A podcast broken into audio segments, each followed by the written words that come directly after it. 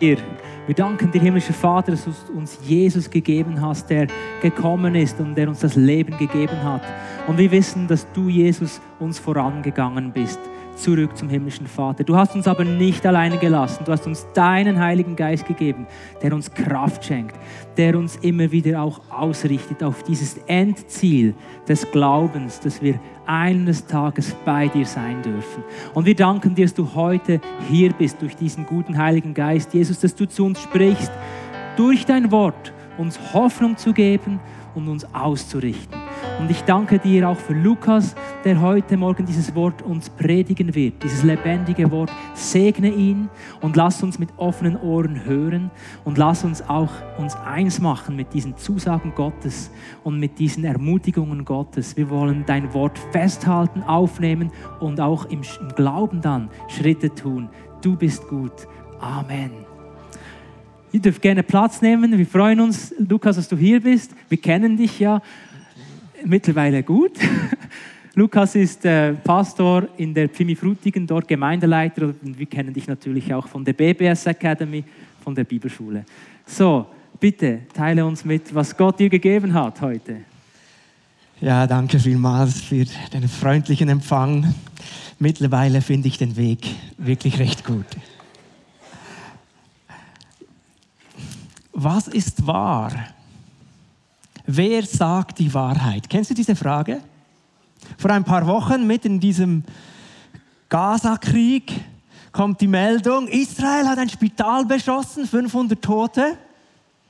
Und dann kommt die Gegenmeldung, nein, nein, es war eine fehlgeleitete eigene Rakete der Hamas, die, die explodiert ist.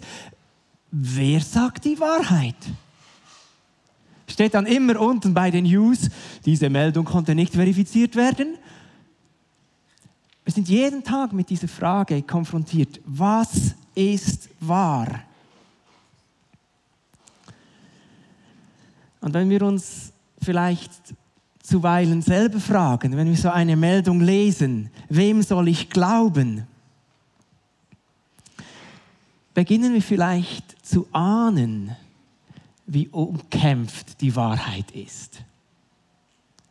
Ihr hattet eine Serie, Survival Guide für die Endzeit. Und als ich mir so angeschaut habe, wo ihr dran seid, habe ich gemerkt, ah, wir haben eure Serie und unsere Serie hat eine Überschneidung. Wir reden darüber Leben im Licht. Und das ist eigentlich ganz, ganz ähnlich. Wir sind im ersten Johannesbrief. Und da geht es um diese Frage. Was ist wahr? Ich möchte euch einladen, dass du deine Bibel aufschlägst im 1. Johannesbrief, Kapitel 4. 1. Johannes 4. Und da steht, liebe Freunde, glaubt nicht jedem. Aha. Liebe Freunde, glaubt nicht jedem, der behauptet, seine Botschaft sei ihm von Gottes Geist eingegeben. Es tut mir leid, dieser Bibeltext nimmt uns die Illusion, wir könnten es uns als Christen in dieser Welt gemütlich machen. Glaube ist immer spannungsvoll, ist immer umkämpft. Und bei allem, was Gott tut, macht sich der Widersacher Satan auf, das gute Werk Gottes zu zerstören, zu zerdrehen, zu entstellen. Ist dir das auch schon aufgefallen, wie sich das wie ein roter Faden durch die ganze Bibel zieht? Gott schafft die Welt. Er sagt, es ist sehr gut. Und Satan kommt und belügt den Menschen so dreist. Jesus wird später sagen, ja, er ist eben der Vater aller Lüge. So wir sagen, Gott ist die Wahrheit und Gott ist Liebe, ist im Widersacher, ist Lüge, Verdrehung. Und Adam und Eva glauben ihm ja. Und das Ergebnis ist Sünde, das, das Böse und der Tod, der in diese Welt hineinkommt, durch den Ungehorsam, zerbricht die Beziehung zu Gott. Ja, Gott schenkt einen neuen Bund. Und Satan tut alles, um das Volk Israel von Gott wegzubringen. Mit Götzendienst, mit, mit Feinden, mit weiß nicht was alles. Jesus kommt auf diese Welt. Und sofort wird er attackiert. Alle, ja, es kommt dann wieder die Weihnachtszeit. Ist, wir, wir feiern das so gemütlich. Dabei ist es ja ein Blutbad, dass alle Kinder von, von Bethlehem umgebracht werden. Ja, Jesus stirbt am Kreuz und Satan triumphiert zum Glück verfrüht, weil Jesus aufersteht. Ja, Jesus steht von den Toten auf und macht es dir und mir möglich, Teil vom Werk Gottes zu werden.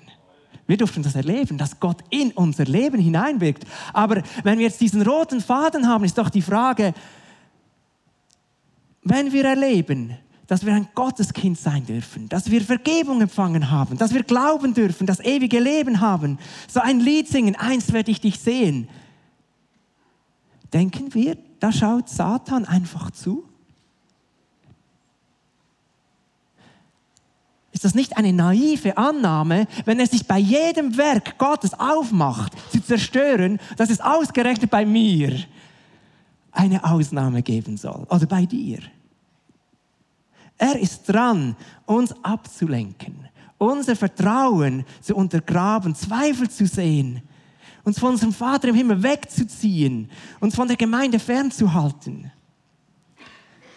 Und deshalb ist dieser Bibeltext heute Morgen so eindringlich. Liebe Freunde, glaubt nicht jedem, der behauptet, seine Botschaft sei von Gottes Geist eingegeben. Es wäre naiv zu glauben, der Widersacher hätte aufgegeben. Das Wort Gottes zeigt uns, und ihr habt darüber geredet und nachgedacht, dass je näher die Wiederkunft von Jesus kommt, desto heftiger wird seine Gegenwehr. Endzeit heißt nicht, der Kampf flaut ab, sondern der Kampf nimmt zu. Steht hier im Vers 1, es sind zahlreiche Lügenpropheten, die ihre falschen Lehren verbreiten. Falsche Lehren über die Bibel, falsche Lehren über die Wiederkunft von Jesus, über die Gemeinde, über das Reich Gottes. Aber nicht nur falsche Lehren über das, was wir glauben sollen, sondern in unserer Zeit ist noch viel stärker umkämpft, so empfinde ich das, das, was wir aus Glauben tun sollen. Glaube hat immer zwei Seiten. Das sind wie zwei Seiten einer Medaille. Was ich aus Glaube erkenne, das soll ich glauben, aber das führt mich dann ja auch ins Tun hinein. Und hier empfinde ich, ist der Hauptangriff in der heutigen Zeit. Heute ist unsere Freiheit, meine Individualität. Ich mache, was ich gut finde. Das ist so das goldene Kampf, wo unsere Gesellschaft drum tanzt. Die Kampfzone ist all das, was uns irgendwie einschränkt oder wir als Einschränkung wahrnehmen. Das ist die Kampfzone. Und vielleicht denkst du jetzt, ja schon gut, Johannes, relax, entspann dich ein bisschen. Da fallen wir doch ganz sicher nicht drauf rein.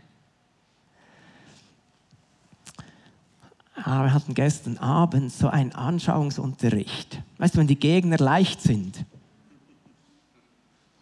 Ist nur Kosovo. Fußball lief gestern Abend.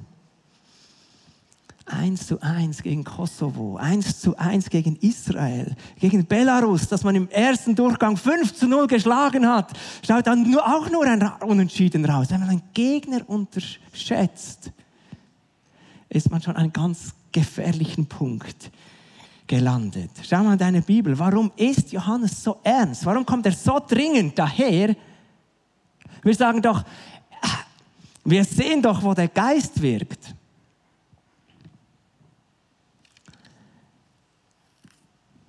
Johannes sagt, es geht gar nicht darum zu unterscheiden, wirkt der Geist oder wirkt der Geist nicht.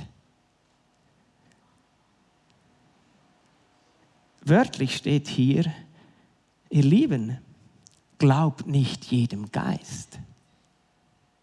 auch durch die falschen Propheten, die hier in diesem Bibeltext angesprochen sind, wirkt Geist, wirkt Charisma, wirkt Power, Prophetie, Zeichen und Wunder. Aber dieses Geisteswirken ist nicht der Heilige Geist. Johannes sagt hier im Vers 3, dass dieser Lügegeist der Geist des Antichrists ist. Aus ihm spricht vielmehr der Geist des Antichrists. Und ihr habt ja gehört, dass dieser Lügegeist in die Welt kommen wird. Und inzwischen ist er da.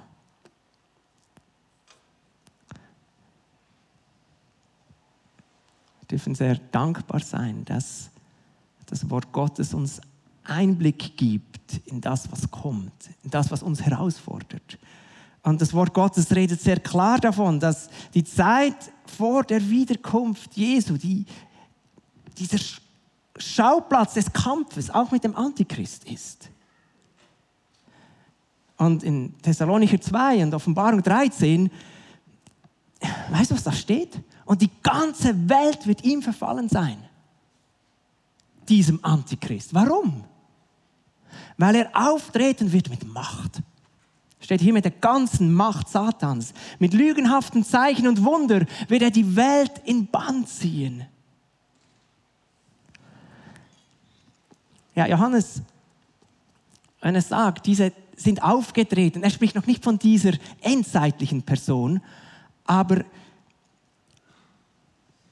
von falschen Propheten, die mit dieser Vollmacht ausgerüstet sind.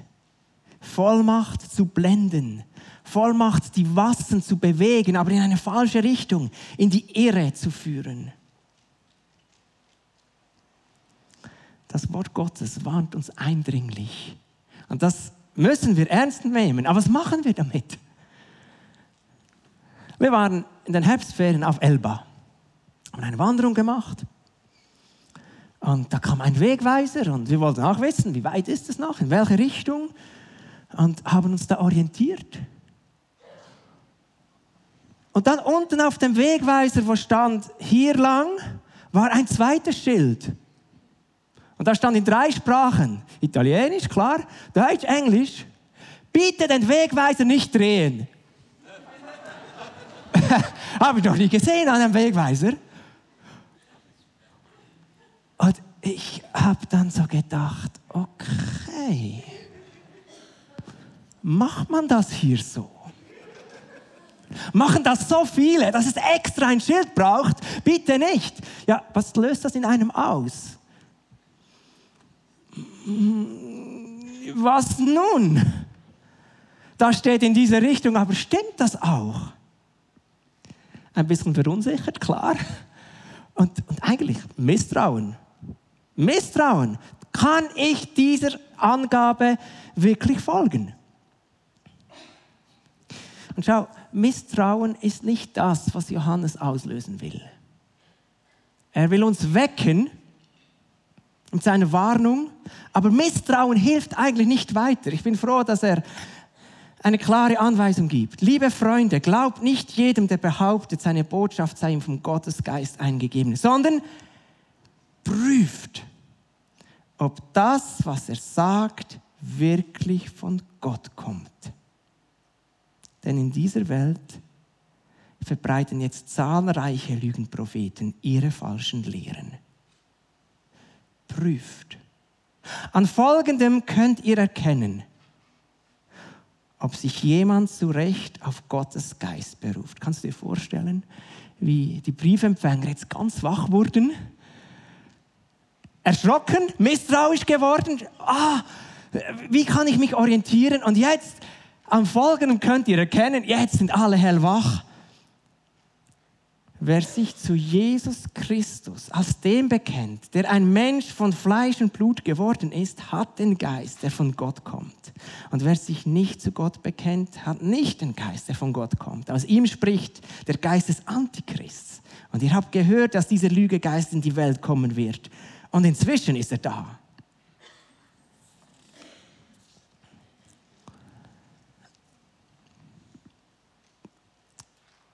Die Irrlehre, die Johannes hier anspricht, war nicht die erste. welche die Kirche herausforderte. Und natürlich auch nicht die letzte. Wir haben hier nicht eine universale Prüffrage, mit der man jede Irrlehre durchschauen könnte. Leider nicht. Und trotzdem bin ich sehr dankbar, dass Johannes hier so detailliert seine Warnung ausspricht und ein Prüfraster gibt, weil wir haben hier jetzt Einblick in die Strategie Satans.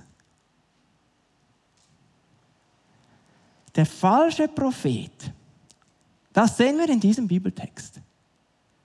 Der falsche Prophet verbreitet nicht plumpe Lügen. Ist dir das aufgefallen? Er streitet nicht ab, dass Jesus der Sohn Gottes ist.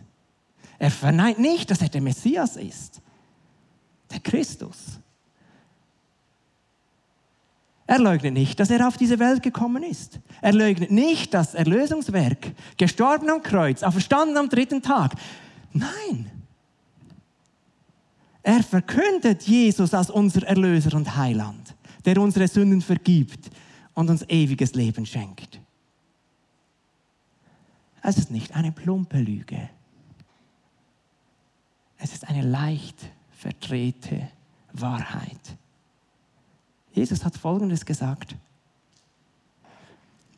Hütet euch vor den falschen Propheten, ja, das sagt Johannes auch. Sie kommen im Schafskleid zu euch. In Wirklichkeit sind es reißende Wölfe. Was bedeutet das? Wenn der Wolf zu den Schafen im Schafskleid kommt. Ja, nichts anderes, als er, dass er sich tarnt. Er kommt gut getarnt. Nicht die plumpe Lüge, sondern eine Teilwahrheit, leicht verschoben, der Wahrheit ganz nah, getarnt. Und jetzt wird es brisant. Wenn wir darauf achten, wo ist denn die Wahrheit verdreht?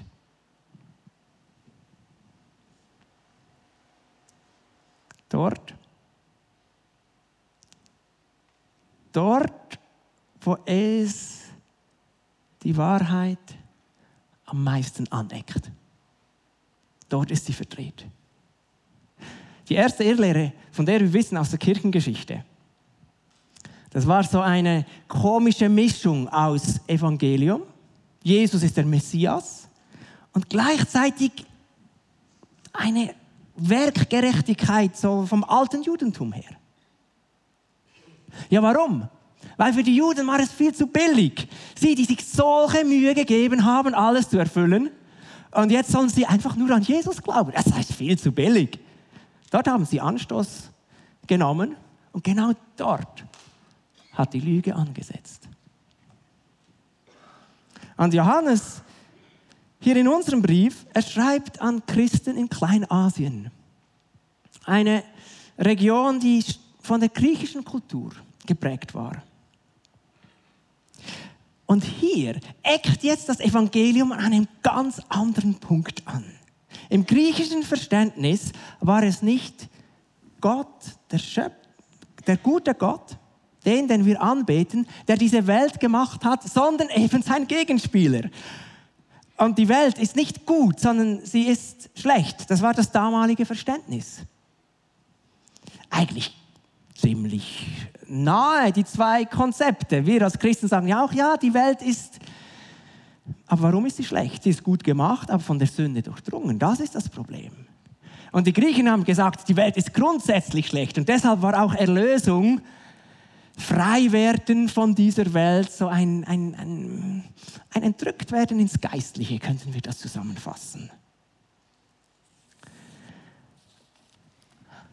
Ja, die Botschaft, dass der Mensch Erlösung braucht, die traf auf Zustimmung. Alle nickten und sagen, ja, das, das, das stimmt. Guter Punkt, finde ich auch.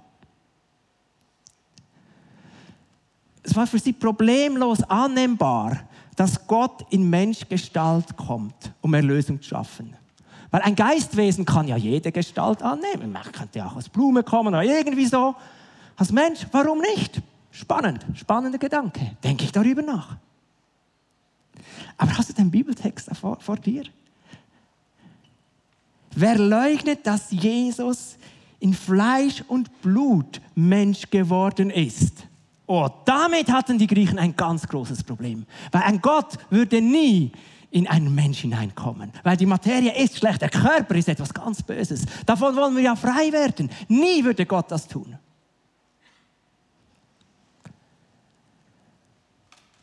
Wo verdreht der Verführer die Wahrheit? Er, der Vater der Lüge. Wie geht er vor?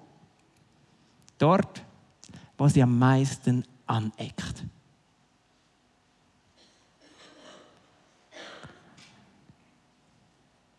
Die falsche Lehre entschärft die Wahrheit um den Anstoß. Die falsche Lehre macht Konzessionen und schwächt dort ab, wo kein Beifall zu erwarten ist. Dort werden die Ecken schön abgeschliffen, dass es gut hineinpasst. Das ist die Strategie. Und weißt du, was das bedeutet? Wenn man, wenn man darüber nachdenken? Ja, es liegt auf der Hand. Diese falsche Lehre, sie ist attraktiv. Sie ist darum attraktiv, weil dieser, diese falsche Lehre, dieser Glaube erntet Beifall. Sie umgeht die Ablehnung der Welt. Sie erntet Beifall. Wir lesen Vers 5. Die falschen Propheten stammen von der Welt. Deshalb hat auch das, was sie lehren, seinen Ursprung in dieser Welt. Passt gut hinein. Und jetzt kommt's und wird von der Welt mit Zustimmung angenommen. Beifall, passt uns, ja, das mögen wir.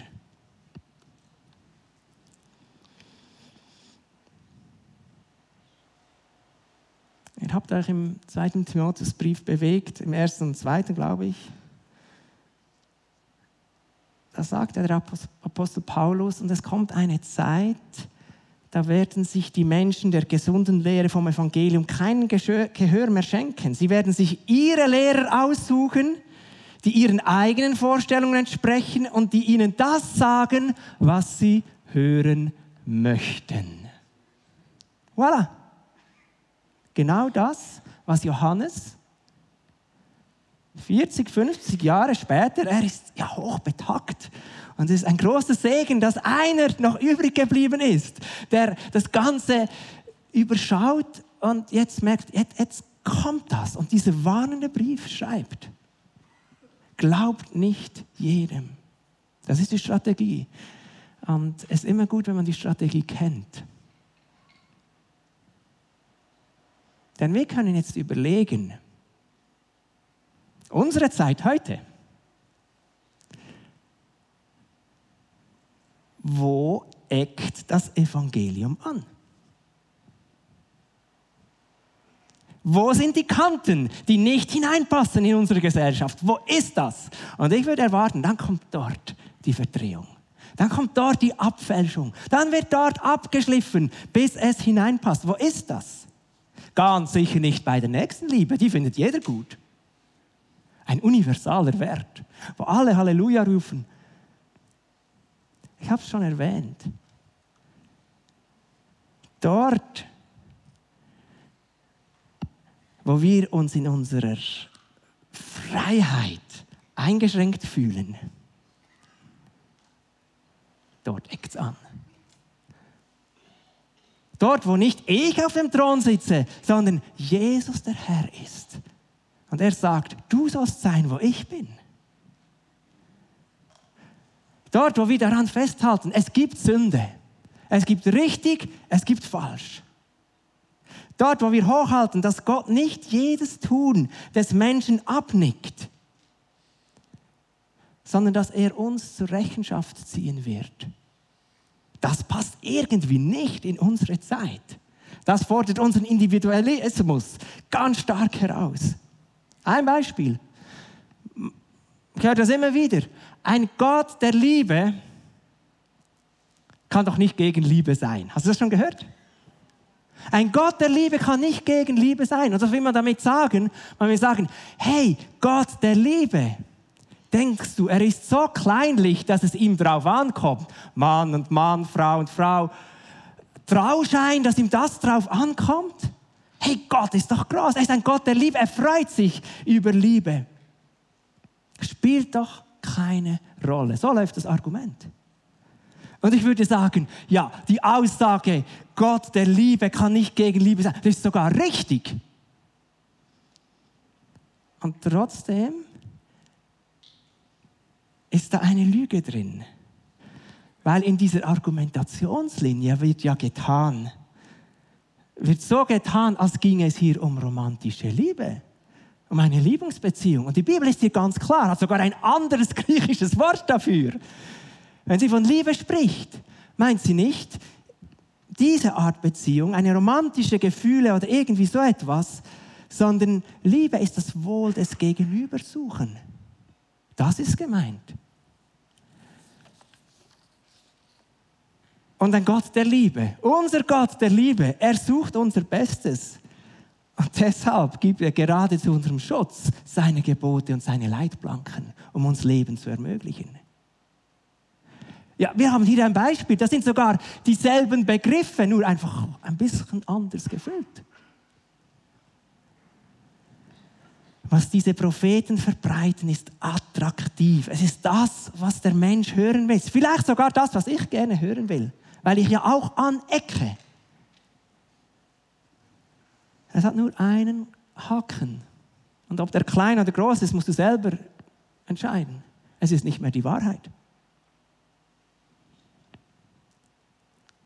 Jesus sagt in Johannes 8, 31 und 32, wenn ihr in meinem Wort bleibt, seid ihr wirklich meine Jünger. Und ihr werdet die Wahrheit erkennen und die Wahrheit wird euch frei machen. Ich glaube, es ist schon wichtig, dass wir die Wahrheit haben. Eine echte Herausforderung. Wie erkennen wir die Wahrheit?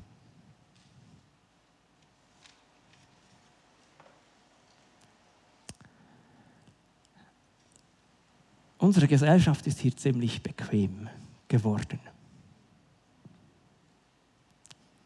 Sie hat eine Abkürzung gefunden, dass man nicht lange suchen muss.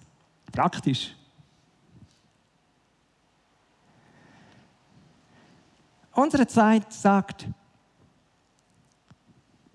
Willst du die Wahrheit wissen? Mach dir keine Mühe. Hör in dich hinein und wenn es sich gut anfühlt, ist es die Wahrheit. Wenn es sich schlecht anfühlt, dann kann es für dich nicht stimmen. Die Wahrheit fühlt sich gut an, ist eine Aussage unserer Zeit. Und hier muss ich sagen, Respekt vor dem Durcheinanderbringen. Weil er sogar das Prüfraster übernommen hat und etwas gibt, was uns ganz sicher nicht zur Wahrheit leitet. Weil wir festgehalten haben, Wahrheit eckt an. Und dort, wo ich anecke, fühlt es sich nicht unbedingt gut an. Da bin ich herausgefordert. Da, da zwingt es mich auf die Knie, dass ich sagen muss, Jesus, ah, ich brauche jetzt deine Hilfe, sonst kann ich das nicht leben. Mir fehlt ein bisschen der Mut, hier aufzustehen. Hilf mir, füll mich mit deinem Geist. Aber ob sich das gut anfühlt, Weiß nicht genau. Kannst mal bei David ähm, denken, er trifft auf Goliath, der verspottet den Gott Israels und er merkt, das ist nicht wahr. Da muss man etwas tun. Aber hat sich das gut angefühlt? Ich weiß nicht. Ich weiß nicht. Weil am Schluss ist er mit fünf Kieselsteinen auf diesen Goliath losgegangen. In seinem Kampf für die Wahrheit. Was für ein komischer Gedanke, dass sich Wahrheit gut anfühlen muss. Im ersten Moment nicht. Im zweiten dann, wenn wir darin leben, erleben wir Freiheit. Halleluja. Und das fühlt sich gut an. Aber im ersten Moment ist es pure Herausforderung. Ist das nachvollziehbar? Wir brauchen ein anderes Prüfraster als Intuition und Gefühle. Das reicht nicht. Reicht nicht. Johannes wird in seinem Brief ganz konkret, das ist jetzt nicht in diesem Abschnitt, den ich heute gelesen habe, er hat es schon mehrmals angesprochen. Er sagt immer wieder, an ihren Früchten werdet ihr sie erkennen.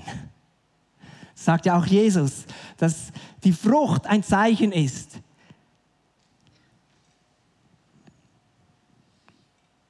Güte, Freude, Frieden, Geduld, Treue, Selbstbeherrschung. Das Schwierige ist nur, das, was wir in Büchern lesen, was wir im Podcast hören, Lehrer, die wir uns auf YouTube anschauen, wir kennen ihre Leben nicht. Tönt gut, aber ich sehe nicht, ist das ein aufrichtiger Mensch? Lebt er eine treue Ehe? Wie geht er mit Menschen um? Ganz schwierig. Johannes ist auch nicht vor Ort. Und die meisten dieser falschen Propheten, denke ich, äh, hat er nicht persönlich gekannt. Wie entlarvt er sie? Wir haben es gelesen. Er sagt, wer das und das und das nicht unterschreibt, ist ein falscher Lehrer. Er prüft, ob das, was sie sagen, mit dem übereinstimmt, was Jesus gesagt hat. Er war dabei. Er war an der Seite von Jesus. Er hat miterlebt. Jesus war nicht Geist. Er war ein Mensch von Fleisch und Blut. Und selbst als Auferstandener ist er vor uns hingestanden und hat gesagt, gebt mir etwas zu essen. Ich, ich demonstriere euch, ich bin nicht ein Geist. Ich bin in meinem Körper auferstanden. Er war dabei. Und unter der Inspiration des Heiligen Geistes wurde für uns das alles aufgeschrieben, damit wir hier ein Prüfraster haben. Der Kompass, von dem Ivano gesprochen hat. Das Prüfraster. Ein unermessliches Privileg, dass du eine Bibel hast. Vielleicht mehr als eine. Sie führt in die Wahrheit war in dieser Predigt über den Kompass. Wir können uns rüsten, wenn wir unsere Bibel gut kennen. Das ist kein Werbespruch für die BBS. Das ist, das ist das, was wir brauchen, um Jesus nachzufolgen. Ein Prüfraster, das nicht Intuition, nicht Gefühle, sondern schwarz auf weiß. Richtig oder falsch richtig oder daneben ist.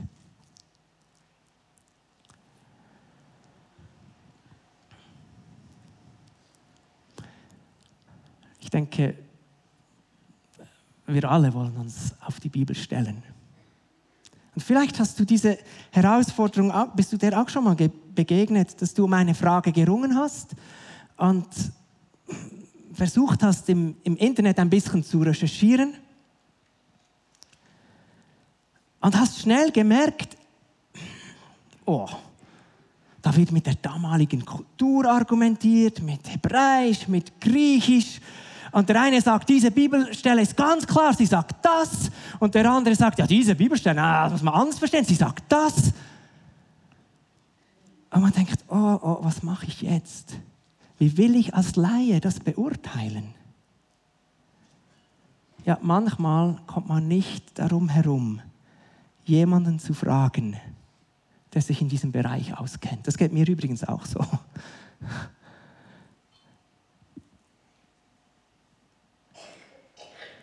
Wenn ich im Internet über einen Wirkstoff recherchiere, ich würde zuerst noch einen Apotheker fragen, bevor ich das schlucke. Und ich komme manchmal nicht ganz draus, dass das in diesem Bereich völlig klar ist, aber dort, wo es um unser geistliches Wohl geht, wir sehr, ich würde sagen, fahrlässig sind. Das manchmal, ja, was wird da so an Meinung dargeboten und ich mache mir meinen eigenen Mix und schlucke das. Johannes gibt uns einen ganz entscheidenden Hinweis. der hat mir persönlich schon oft geholfen, obwohl ich merkte, hier fehlt mir eigentlich das theologische Fachwissen, um diese Frage zu beurteilen.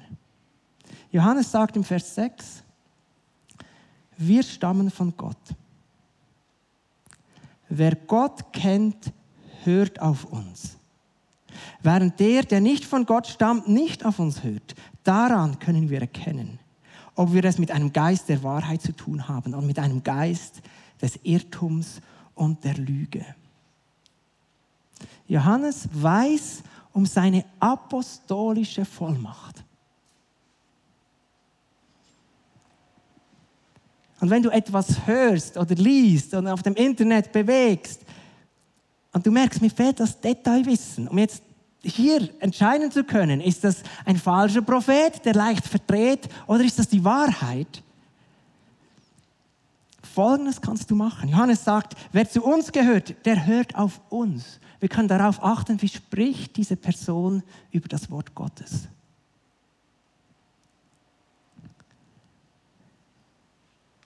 Achte auf die Wertschätzung. Ist da Ehrfurcht? Oder ist da jemand, der wie mechanisch mit Bibelversen um sich wirft und alles auf, aus dem Weg räumt, das ihm irgendwie im Weg steht, kritisiert, abschwächt und so weiter? Es ist nur eine Faustregel, aber auf das kann man als erstes mal achten. Wie, welche Haltung spüre ich dem Wort Gottes gegenüber?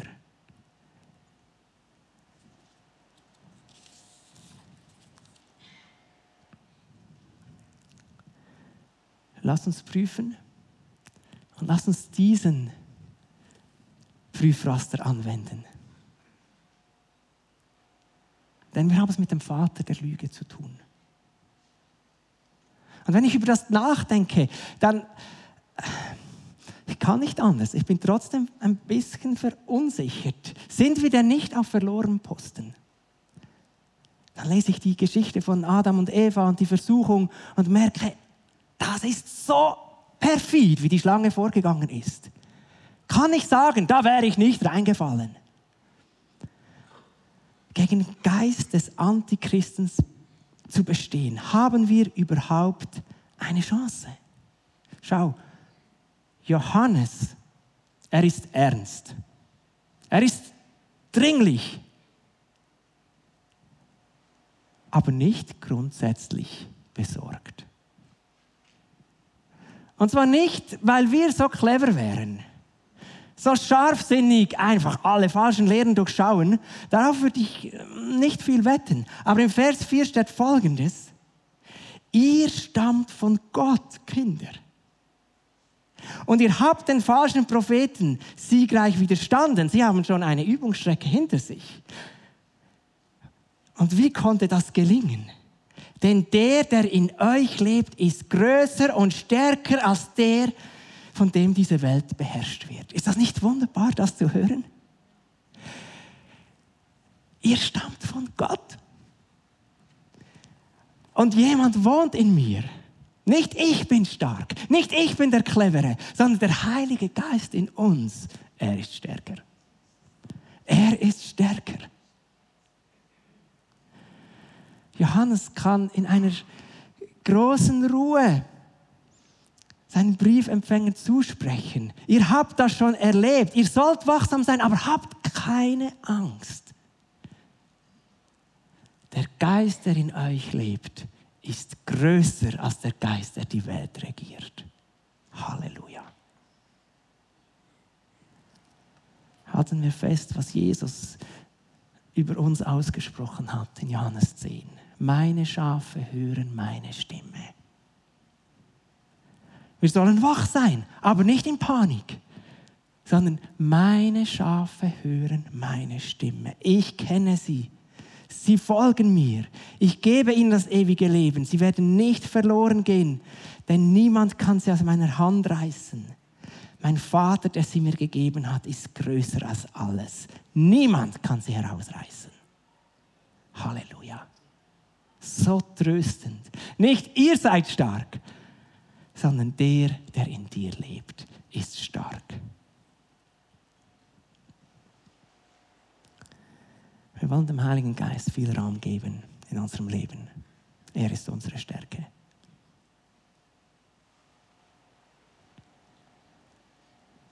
Wenn wir dann ernst diese Thematik vor Augen haben, gibt es nur eine Antwort. Sagen, ich will meine Bibel kennen. Ich will damit gefüllt sein. Ich will dieses Prüfraster in meinem Leben haben, dass es anschlägt. Und ich will dem Heiligen Geist viel Raum geben, weil er ist meine Kraft. Und ich würde gerne mit uns beten. Und ich lade dich ein, dass du betest, mitbetest. Ich würde uns fragen, wo habe ich falsche Lehre übernommen? Weißt du, vielleicht haben wir angeeckt und wir haben nach etwas gesucht, das nicht mehr aneckt. Und der Heilige Geist ist heute unter uns, um uns genau hier wieder zurückzurufen. Zurückzurufen zu Jesus. Ich habe vorhin im Gebet nach seinem Stichwort empfangen. Es lautete personalisierte Werbung. Kennst du das? Jeder von uns hat auf seinem Smartphone personalisierte Werbung. Es wird dir dort angezeigt, wo du dich bewegst. Und der Heilige Geist hat mir zugesprochen, das ist unsere Challenge. Weil der Vater der Lüge, der hat personalisierte Lüge. Dort, wo du ringst, dort will er versuchen, dich wegzubringen. Und wir sind deshalb in diesem Gottesdienst, dass wir zu Jesus kommen können und sagen, nein, Jesus, ich will bei dir sein, in deiner Nähe. Zeige mir auf, zeige mir auf, wo ich in Gefahr stehe. Prüfen wir unsere Haltung.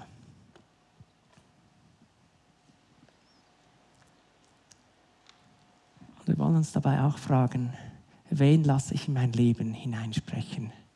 Habe ich diese Quellen gecheckt? Was mir dazu geschickt wird, tagtäglich, weiß ich, wer das ist? Soll er diesen Raum haben? Also soll ich diesen Raum vielleicht am besten mit Bibelwort selber füllen? Und natürlich gibt es gute Lehrer und gesalbte Prediger, die wollen wir hören, aber wir wollen geprüft haben. Lass uns aufstehen und beten. Jesus, ich danke dir. Ich danke dir für diesen Zuspruch. Dass der, der in uns lebt, stärker ist. Stärker und größer als der in der Welt lebt. Jesus, wir müssen nicht mit Angst aus diesem Gottesdienst, nicht verunsichert, nicht misstrauisch gegenüber jedem, der irgendetwas sagt dich. Aber wir wollen nahe bei dir sein, dass wir deine Stimme auch hören. Ich danke dir, Jesus. Ich danke dir, Jesus. Ich lade dich ein, dass du im Gebet stehst und ich möchte dir diese Frage noch einmal stellen, dass du sie mit dem Heiligen Geist jetzt gerade besprechen kannst. Strecke dein Leben Jesus hin mit all deinen Haltungen.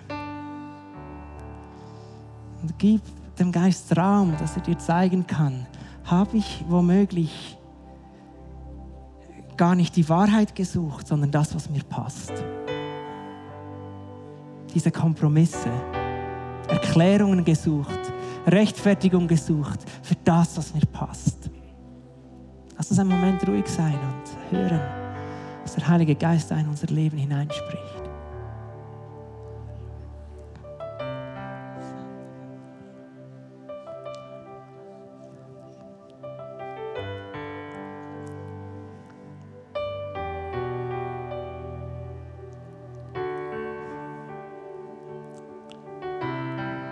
Frag dich, wo habe ich etwas übernommen, weil es so bequem den Anstoß in der Gesellschaft abgeschliffen hat.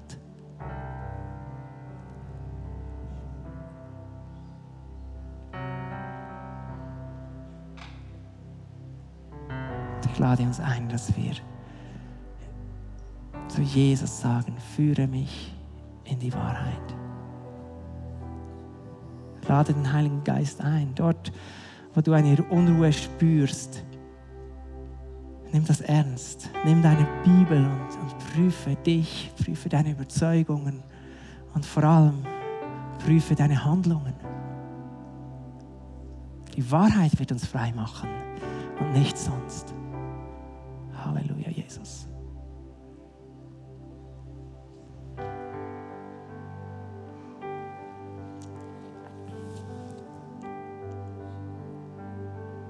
Ihr stammt von Gott, liebe Kinder.